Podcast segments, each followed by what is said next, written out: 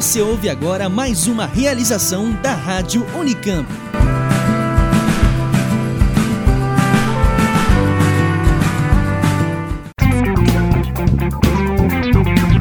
Ciência, cultura e tecnologia.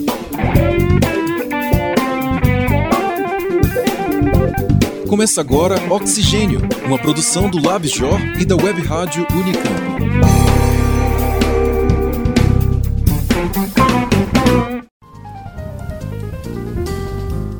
Olá, o programa Oxigênio está começando. Eu sou Patrícia Santos. E eu sou Eric Nardini. Seja bem-vindo à nossa edição número 28. Fique com a gente e acompanhe notícias sobre ciência e tecnologia para ouvir onde estiver e quando quiser. Na pauta principal, você confere uma grande reportagem sobre o número de médicos no Brasil, onde eles atuam e como isso pode prejudicar o nosso sistema único de saúde. A reportagem se baseia no estudo Demografia Médica no Brasil, uma pesquisa do Departamento de Medicina Preventiva da USP. E você, Eric, o que conta? Pati, eu quero dizer que esse arquivo da ciência está imperdível. Vamos conhecer a história da pesquisadora Johanna Darberheiner, engenheira agrônoma nascida na República Tcheca e naturalizada brasileira. Sabia que suas pesquisas foram decisivas para que o Brasil se tornasse uma das maiores potências mundiais na produção de soja? É isso mesmo, Eric. Os estudos da engenheira nos ajudam a economizar cerca de 2 bilhões de dólares na produção todos os anos. E na coluna AVC Sem Mistérios dessa edição, a médica neurologista Elizabeth Coalhato entra em detalhes sobre o quadro clínico de um acidente vascular cerebral. Você sabe reconhecer os sintomas de um derrame? E o que fazer em situações de emergência? Então não perca! Na seção de notas, você vai ficar por dentro de um estudo que analisou as traduções das obras do psicanalista alemão Sigmund Freud. Será que tivemos muitas mudanças desde o original? Ainda na seção de notas, a gente traz informações sobre a cartilha produzida pelo Ministério da Ciência, Tecnologia, Inovações e Comunicações. O objetivo desse documento é orientar o discurso de parlamentares para proporem mudanças no orçamento de 2017 e beneficiar programas de ciência e tecnologia. Eric, vale lembrar também que nos próximos dias nós teremos uma programação especial, todos os dias de 17 a 23 de outubro. Você não pode perder! Nós vamos fazer uma série de entrevistas ao vivo sobre ciência e alimentação, tema da Semana Nacional de Ciência e Tecnologia. Acompanhe os posts do Oxigênio nas redes sociais. Agora vem com a gente para a edição 28 do programa Oxigênio.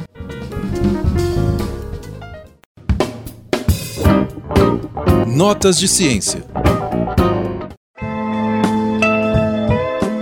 Ler uma obra em seu idioma original é bem legal, mas nem sempre é possível, né? Saiba como as traduções das obras de Freud se alteraram do alemão popular para um português quase erudito. Freud explica, mas e os tradutores? Facilitam ou complicam? De 20 a 23 de setembro, aconteceu na Universidade Federal de Uberlândia, em Minas Gerais, o 12º Encontro Nacional e 6 Encontro Internacional de Tradutores. Na ocasião, as pesquisadoras Rosane Rebeck e Marlene Andreto apresentaram um estudo que utilizou a linguística de corpos para analisar as traduções para o português da obra Luto e Melancolia, de Freud, a metodologia da linguística de corpos utiliza programas de computador específicos para a análise de textos. A vantagem é que ela torna possível fazer análise simultânea de um grande número de textos, gerando dados estatísticos sobre a frequência de usos das palavras. Isso permite que se faça um estudo maior em menos tempo. Luto e Melancolia teve, ao longo dos anos, cinco traduções para a nossa língua e as pesquisadoras queriam entender o porquê de tantas versões. No texto original de Freud, em alemão, era utilizada a linguagem popular. A primeira tradução consagrada para o português, da década de 1970, utilizou as traduções para o inglês. As traduções em inglês, por sua vez, teriam utilizado termos em latim e grego para dar um ar de cientificidade ao texto. Por outro lado, as três traduções mais recentes para o português, das décadas de 1990 e 2000, se propuseram a traduzir diretamente do alemão para trazer termos do cotidiano que o texto original continha. Porém, a análise das autoras revelou que essas traduções não deixaram de ser influenciadas pela versão que veio do inglês. Um exemplo disso é que Freud utilizava a palavra eu e o inglês passou para ego. O termo ego foi mantido em uma das traduções para o português que se propôs a vir diretamente do alemão. Outros termos que não fazem parte do nosso linguajar cotidiano também estão nas traduções mais recentes. O artigo As retraduções de Trauer and Melancholy para o português, o léxico de Freud sob a perspectiva da linguística de corpos, foi publicado em 2015 no número 26 da revista Pandemonium Germanicum. Paulo Múzio para Notas de Ciência.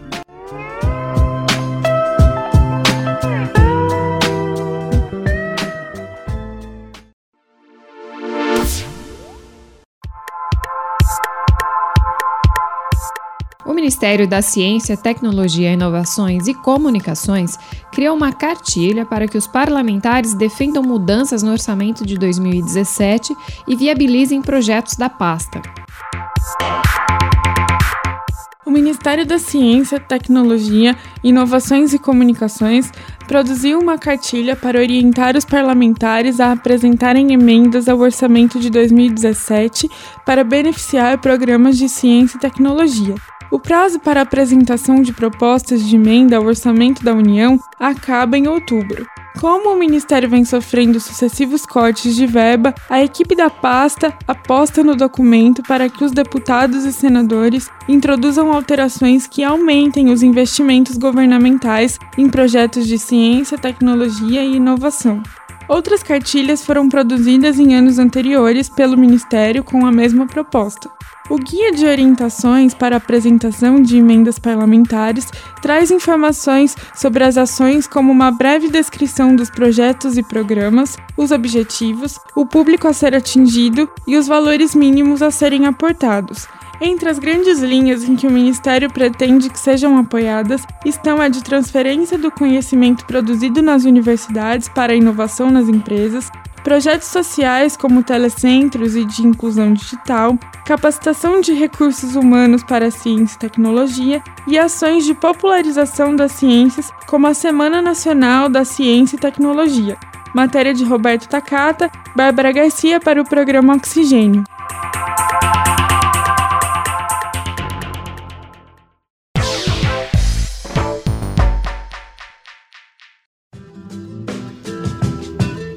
O número de médicos no Brasil tem aumentado a cada ano, e a meta estabelecida pelo governo federal é que, em uma década, o país passe dos atuais 420 mil médicos para 600 mil profissionais. Isso deverá melhorar as taxas de médicos por habitantes, mas a tendência é que esses profissionais estejam cada vez mais no setor privado, agravando o funcionamento do SUS, o Sistema Único de Saúde. Confira a análise na reportagem de Patrícia Santos.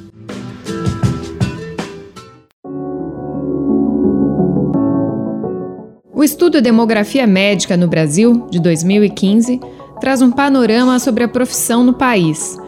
O trabalho é coordenado por Mário Schaeffer, professor do Departamento de Medicina Preventiva da Faculdade de Medicina da Universidade de São Paulo, a USP.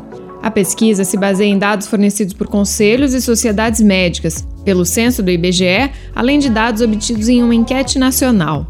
Segundo o estudo, o setor público concentra 73% dos médicos e o setor privado 78%.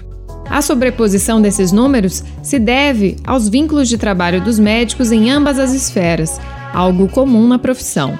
Esses números mostram que os 25% da população que possui plano de saúde tem três vezes mais médicos à sua disposição do que os 75% dos cidadãos que dependem exclusivamente do SUS. A situação pode ser ainda mais grave para o sistema público, considerando as diferenças regionais pelo país. Essa concentração dos médicos no setor privado vem sendo observada desde 2009, e o professor Mário Schaeffer nos falou sobre a perspectiva para essa desigualdade entre o público e o privado. Quer dizer, a, a forma como o sistema de saúde hoje está organizado e funciona, ele leva a essa, a essa disparidade, né? a essa desigualdade entre o público e o privado, com uma tendência, infelizmente, de possível acirramento, né? porque nesse momento de desfinanciamento público, né, de sinais já dos últimos anos e agora ainda mais de diminuição dos recursos eh, públicos destinados né, à sustentabilidade do Sistema Único de Saúde e, por outro lado, políticas né, que incentivam o crescimento do mercado privado, né, inclusive com propostas de produtos de baixo preço, cobertura reduzida, né, nós poderemos ter, num, num, né, se, se, se esses dois caminhos forem tomados, uma piora nesse, nesse nível de desigualdade né, entre o público e o privado. Os fatores que influem na remuneração médica são a especialidade, a idade e o setor de atuação, público ou privado. Quem atua no setor privado ou nos dois setores tem uma remuneração maior do que aqueles que trabalham apenas no âmbito público. Segundo o estudo, entre os que recebem 8 mil reais ou menos, Cerca de 38% estão no SUS, 22% no setor privado e 12% nos dois setores. Já a remuneração mais alta, acima de 24 mil reais, abrange mais profissionais no setor privado, ou seja, 19% diante de 15% que atuam em ambos os setores e 2% dos que estão apenas na rede pública. Nós também conversamos sobre esses dados com Eder Gatti, presidente do Sindicato dos Médicos de São Paulo, o CIMESP. Ele reconhece que a saúde suplementar oferece mais oportunidades, inclusive porque os atendimentos, em geral, começam em consultórios médicos. Mas a análise dele é de que esse modelo não é favorável para a categoria médica, nem para o sistema de saúde. O setor privado hoje passa por crise, né? Ele passa por uma crise financeira, então a tendência situações de crise é as relações de trabalho se tornarem mais precárias e também agora com a entrada do capital estrangeiro na saúde suplementar, isso provavelmente levará a uma piora das relações de trabalho. É no setor privado que a gente encontra vínculos precários, médicos que trabalham com pessoa jurídica, muitas vezes a gente vê é, casos de médicos que recebem dinheiro por caixa 2 e tem nenhum o serviço. Ruim porque acaba não tendo vínculo com serviço e, consequentemente, não tem com os pacientes. Então, o ideal é um sistema de saúde forte que garanta é, trabalho profissional. Também de acordo com a demografia médica, a concentração de profissionais no SUS é ainda mais crítica quando se analisa a atenção secundária. Esse é o nível em que atuam os médicos especialistas. Observe esses dados: 68% dos médicos especialistas estão atuando exclusivamente no setor privado. Por outro lado, há uma presença menor de especialistas, 52%, no SUS. No grupo que trabalha no sistema público, a maioria faz o primeiro atendimento. São 23% nas unidades básicas de saúde e estratégia de saúde da família e 51% em hospitais. Em contraste, não chega a 5% o total de médicos do SUS fazendo atendimento de média complexidade, a chamada saúde secundária. Além disso, a maior parte dos especialistas está nos grandes centros. Só uma observação: a situação é assim também se formos observar os médicos generalistas. O estado de São Paulo, por exemplo, tem número de médicos especializados equivalente ao total das regiões Nordeste, Centro-Oeste e Norte. Entre as 53 especialidades médicas reconhecidas no país, seis delas concentram metade de todos os médicos, que são nas áreas de clínica médica, pediatria, cirurgia geral, ginecologia e obstetrícia, anestesiologia e cardiologia. Não à toa, a, a, falta de especialistas para a atenção secundária é um dos gargalos do Sistema Único de Saúde. Né? Claro que isso tem a ver também com uma grande demanda para esse atendimento, uma vez que a atenção primária, é, por mais que tenha expandida, ela não atingiu também uma, uma resolutividade capaz né, de solucionar aí, né, como preconiza né, a, a, literatura, as evidências, uma boa atenção primária poderia resolver de 85% a 90% dos problemas de saúde da população. Por ela não ter extensão necessária e não ter resolutividade, muitas vezes há ainda uma busca né, expressiva pela atenção secundária, de parte de população que de fato precisa dessa atenção, mas parte porque não encontra solução na atenção primária. Né? E hoje as filas de especialidades no SUS elas evidenciam essa falta de especialistas, né? Esse foi outro comentário do professor Mário Schaeffer. Com a falta de especialistas, o resultado é bastante conhecido da população: as longas filas de espera por atendimento. Em um artigo de 2015 na revista Mineira de Enfermagem, Ed Wilson Vieira e colaboradores analisaram o tempo de espera por consulta médica especializada em Jequitinhonha, interior de Minas Gerais. Preste atenção nesses números. De 152 encaminhamentos para médicos especialistas acompanhados pelo estudo, 91% deles ainda aguardavam a consulta depois de seis meses. A espera, no entanto, variou de 6 a 559 dias. A maioria dos encaminhamentos foi feita na atenção primária e todos para a capital mineira, que fica a 700 quilômetros de Jequitinhonha. Com a dificuldade de encaminhamento para o nível especializado, o paciente acaba voltando ao hospital, à unidade básica de saúde, que por sua vez ficam sobrecarregados. O caso de Guarulhos, na região metropolitana de São Paulo, apresenta uma situação comum no país, novamente segundo Eder Gatti do CIMESP.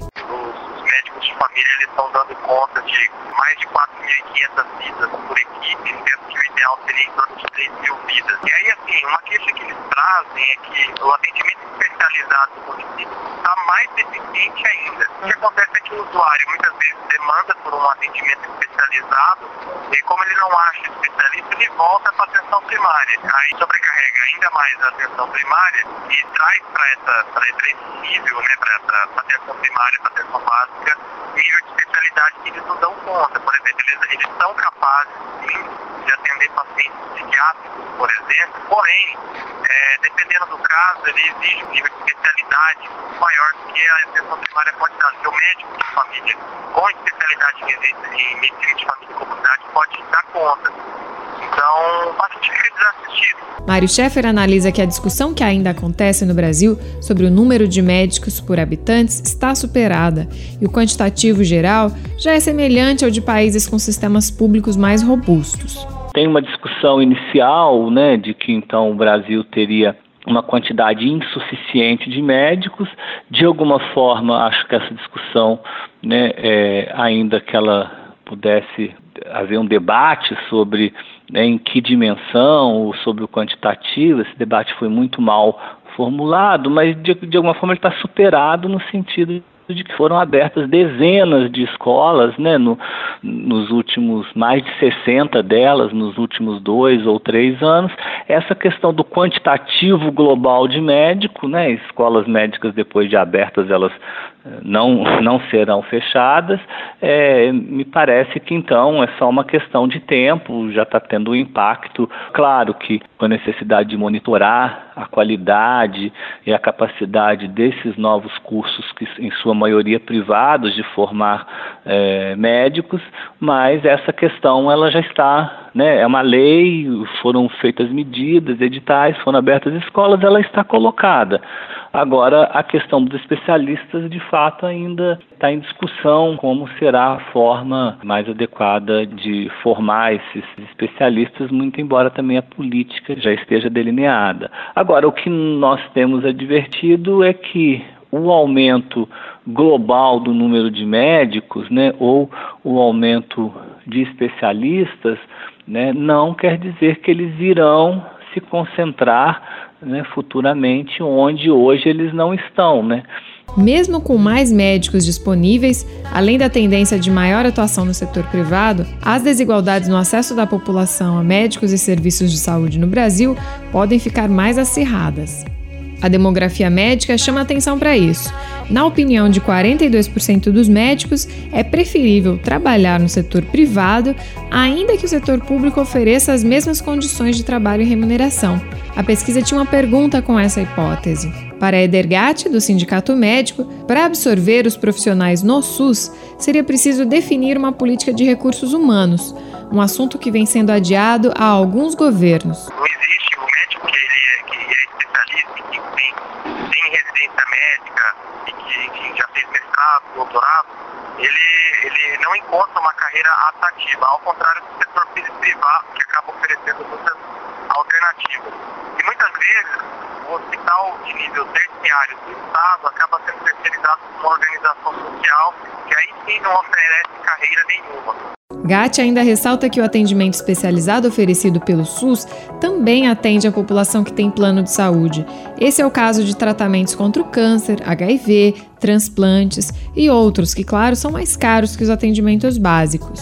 Quem sofre com isso não é só a população SUS dependente, os mais pobres e tudo mais.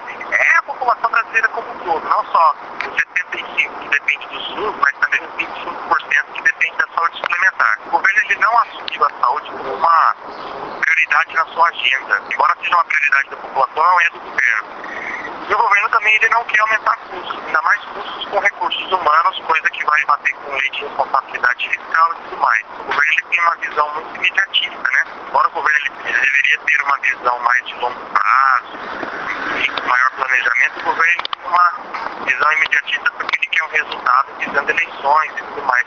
A responsabilidade sobre a maneira como o sistema está organizado é de todos os níveis governamentais, já que o SUS tem uma estrutura descentralizada, seguindo um direcionamento que pode ser diferente de região para região. Enquanto o governo federal define as macropolíticas e o financiamento que é repassado para os níveis estadual e municipal, os municípios têm se responsabilizado cada vez mais pela atenção primária e os estados pela atenção especializada.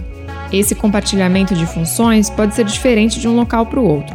Municípios grandes podem acabar assumindo também a atenção secundária, por exemplo.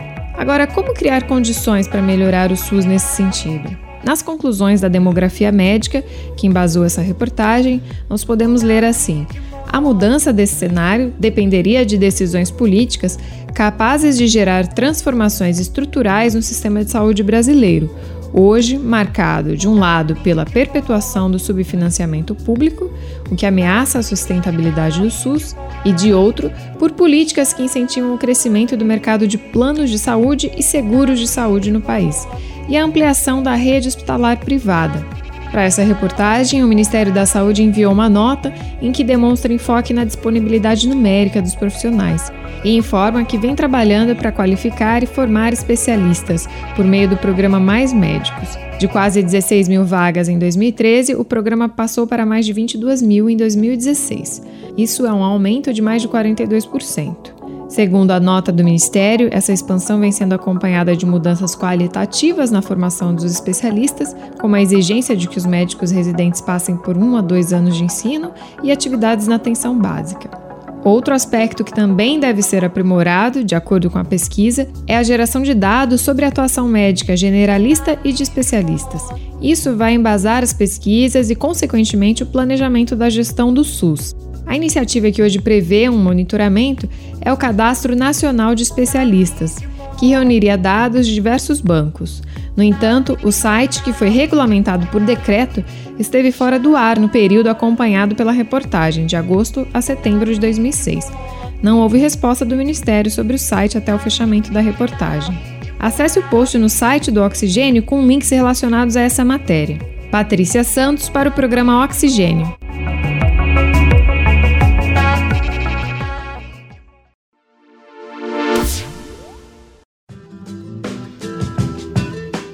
38% das escolas são reprovadas no Exame Nacional do Ensino Médio, o Enem. Confira a análise sobre o desempenho dessas instituições na matéria do podcast Unesp. Mais uma vez, nós selecionamos um conteúdo de outros programas de ciência para compartilhar aqui no Oxigênio.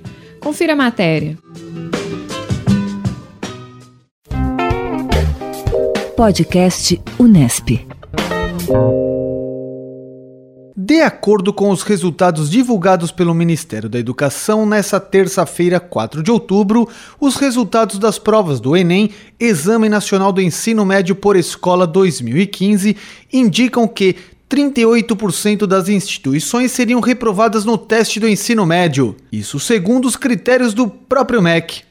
Foram 5.642 escolas que tiveram notas médias menores que 450 pontos em ao menos uma das quatro provas objetivas: linguagens, matemática, ciências humanas e ciências da natureza, ou que não alcançaram a média de 500 pontos na redação do exame.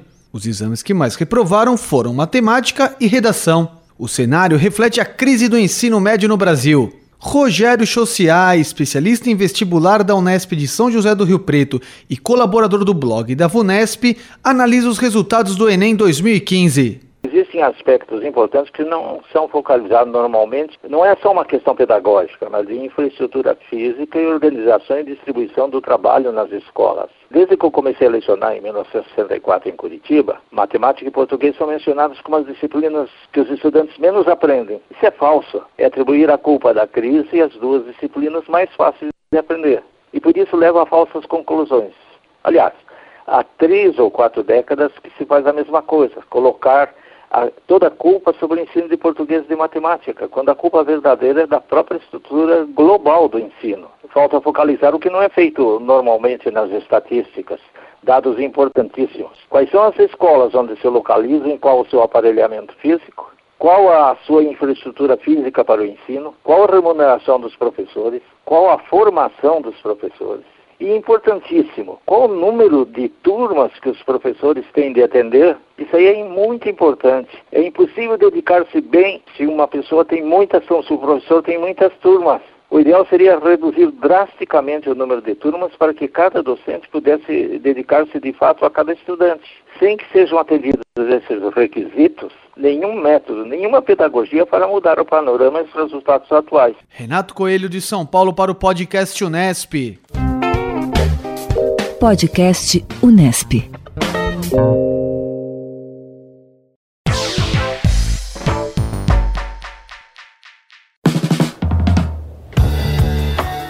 A segunda parte da série AVC Sem Mistérios vem em um momento bem oportuno. 29 de outubro é o Dia Mundial de Combate ao AVC, uma data dedicada a conscientizar e refletir sobre a doença que atinge anualmente mais de 60 mil brasileiros. Nesta edição, a colunista Elizabeth Coalhato fala sobre quadros clínicos do acidente vascular cerebral. Elizabeth é médica neurologista, ex-professora da Faculdade de Ciências Médicas da Unicamp e atende em Campinas na clínica que leva seu sobrenome. Escuta só. Na coluna AVC Sem Mistério de hoje, vamos abordar o quadro clínico do acidente vascular cerebral. Quero chamar a atenção para os sintomas que o AVC apresenta antes de que ocorra um episódio definitivo. Esse AVC inicial, que pode indicar um risco muito grande da pessoa vir a ter um AVC definitivo, é chamado AVC transitório. Ele se caracteriza por um sintoma neurológico ou de perda súbita de visão, ou de fraqueza, ou de alteração de sensibilidade de um lado do corpo, uma vertigem muito intensa, súbita, com perda de equilíbrio. Então, pode haver também uma perda da fala. Esses episódios geralmente são muito rápidos, duram de uma hora até no máximo 12 horas, alguns acreditam que até possa durar 24 horas. Mas esse acidente vascular rápido significa que existe um risco no território dessa irrigação cerebral. Existe alguma artéria que está sendo obstruída e que foi, por um mecanismo até ao acaso, por uma sorte muito grande, desobstruída automaticamente, mas que ela, de um momento para o outro, pode novamente sofrer uma obstrução e gerar uma sequela, um déficit neurológico definitivo. Um episódio que não é raro e que chama muito a nossa atenção, como eu já falei, é a perda súbita de visão num olho. É a chamada maurose fugaz. A maurose quer dizer cegueira. A pessoa de repente deixa de enxergar de um lado e dali algumas horas aquilo volta a funcionar, a circulação novamente volta a funcionar e a pessoa enxerga. Então, imediatamente ela tem que procurar um serviço, um atendimento para verificar principalmente a sua artéria carótida, porque a gente sabe que é, a artéria que irriga o olho, que é a artéria oftálmica, é o primeiro ramo da artéria carótida, que é o vaso principal que leva a circulação para o nosso cérebro.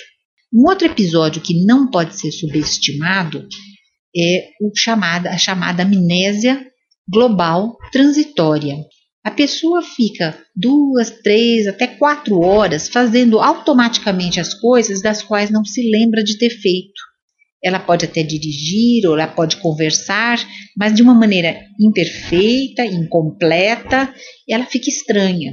E Normalmente chama a atenção da família, ela deve ser imediatamente levada, principalmente se tiver mais de 60 anos de idade, né, um serviço, e ela deve ter a consideração diagnóstica de acidente vascular cerebral. Então, isso é um acidente vascular cerebral transitório na região da memória e, portanto, pode vir mais adiante essa pessoa ter um acidente vascular definitivo. Fique atento, eu sou Elizabeth Coalhato para o programa Oxigênio.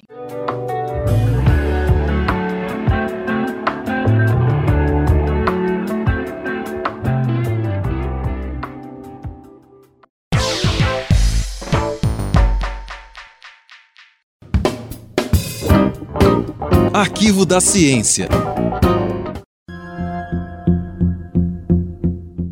Seu papel na pesquisa foi fundamental para que o Brasil se tornasse uma das maiores potências na produção da soja. Os seus estudos contribuem para que o país seja capaz de poupar anualmente mais de 2 bilhões de dólares. Estamos falando da agrônoma Johanna Darberheiner, cientista nascida na República Tcheca e naturalizada brasileira Conheça no Arquivo da Ciência a trajetória dessa engenheira que fez história e é a homenageada especial da Semana Nacional de Ciência e Tecnologia de 2016. Quantos cientistas têm um trabalho que permite a economia de 2 bilhões de dólares por ano? Não muitos, certamente, mas uma delas é a agrônoma de origem tcheca, naturalizada brasileira, Johanna Darbenheiner. Muito da produtividade da cultura de soja no Brasil é fruto diretamente de seu trabalho. Em 2016, ela é a pesquisadora homenageada na Semana Nacional de Ciência e Tecnologia. Darbenheiner nasceu em 1924 na cidade de Aussig, na região de maioria alemã da Boêmia, da então Tchecoslováquia. Atualmente é chamada de Ustnadlaben e parte da República Tcheca.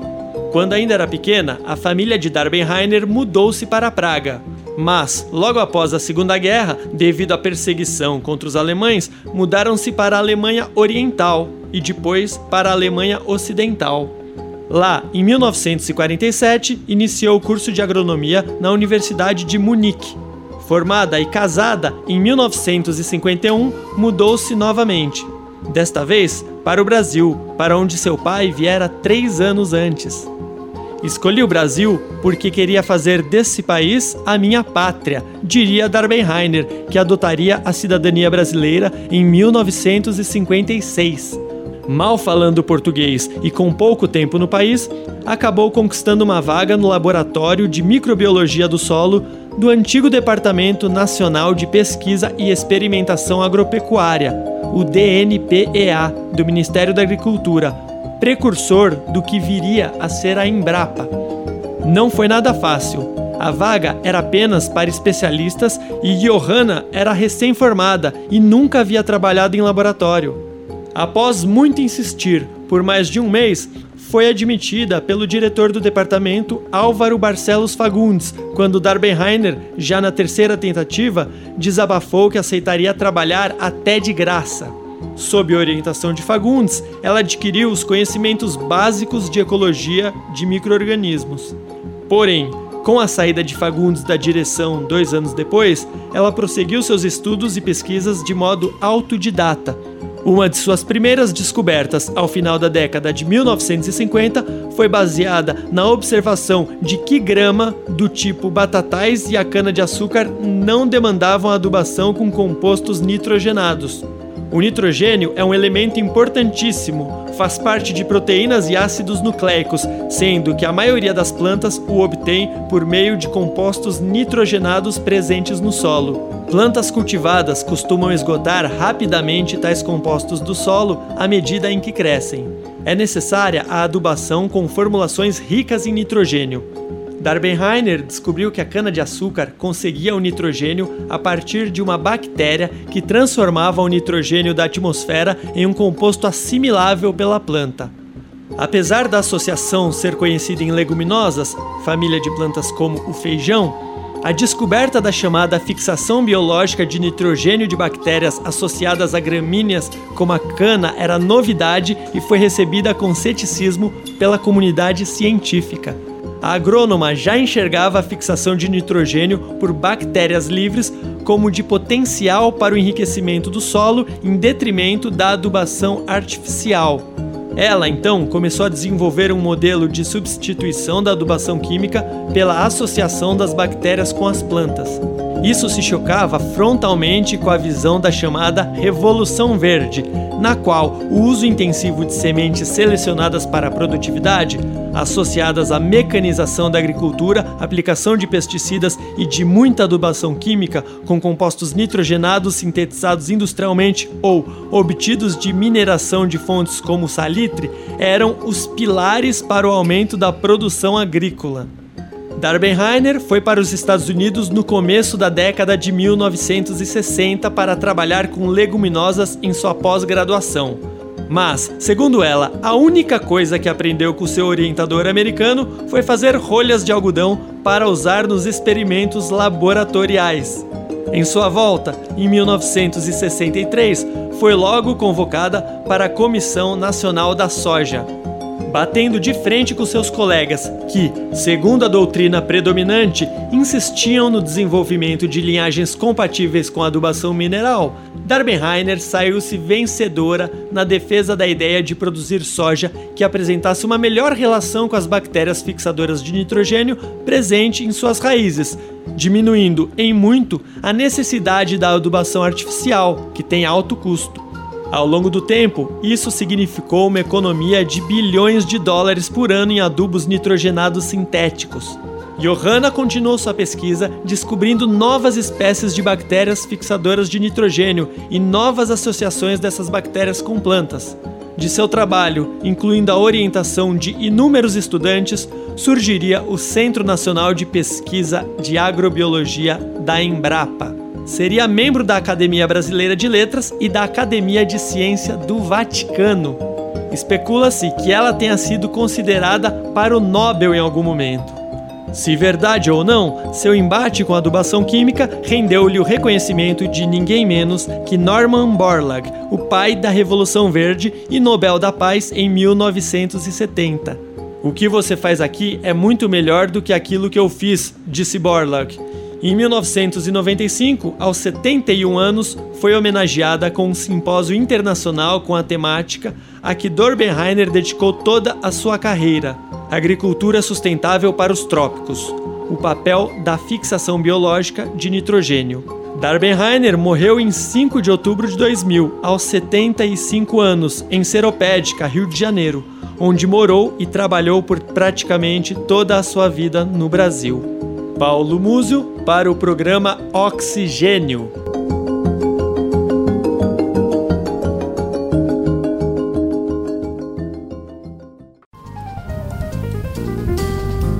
A gente vai ficando por aqui. O próximo programa terá matérias especiais sobre alimentação, tema da Semana Nacional de Ciência e Tecnologia de 2016. Até lá, nós também vamos ter uma programação de entrevistas ao vivo e todos nós vamos aprender muito sobre como a ciência está alimentando o Brasil. Fique ligado nas nossas páginas nas redes sociais para não perder essa programação da Semana Nacional. Todos os links estão no nosso site, que é oxigênio.consciência.br. Até mais! Coordenação Simone Paloni. Produção e reportagem desta edição: Eric Nardini, Patrícia Santos, Roberto Takata, Simone Paloni, Paulo Múzio e Bárbara Garcia. Samuel Garbuio é o responsável pelos trabalhos técnicos.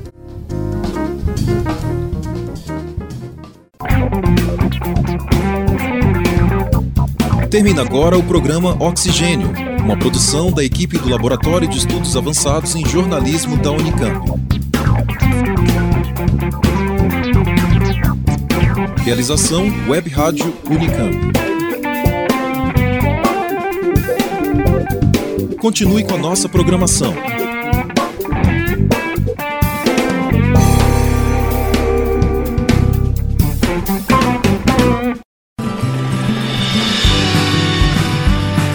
Rádio Unicamp. Música e informação para o seu dia a dia.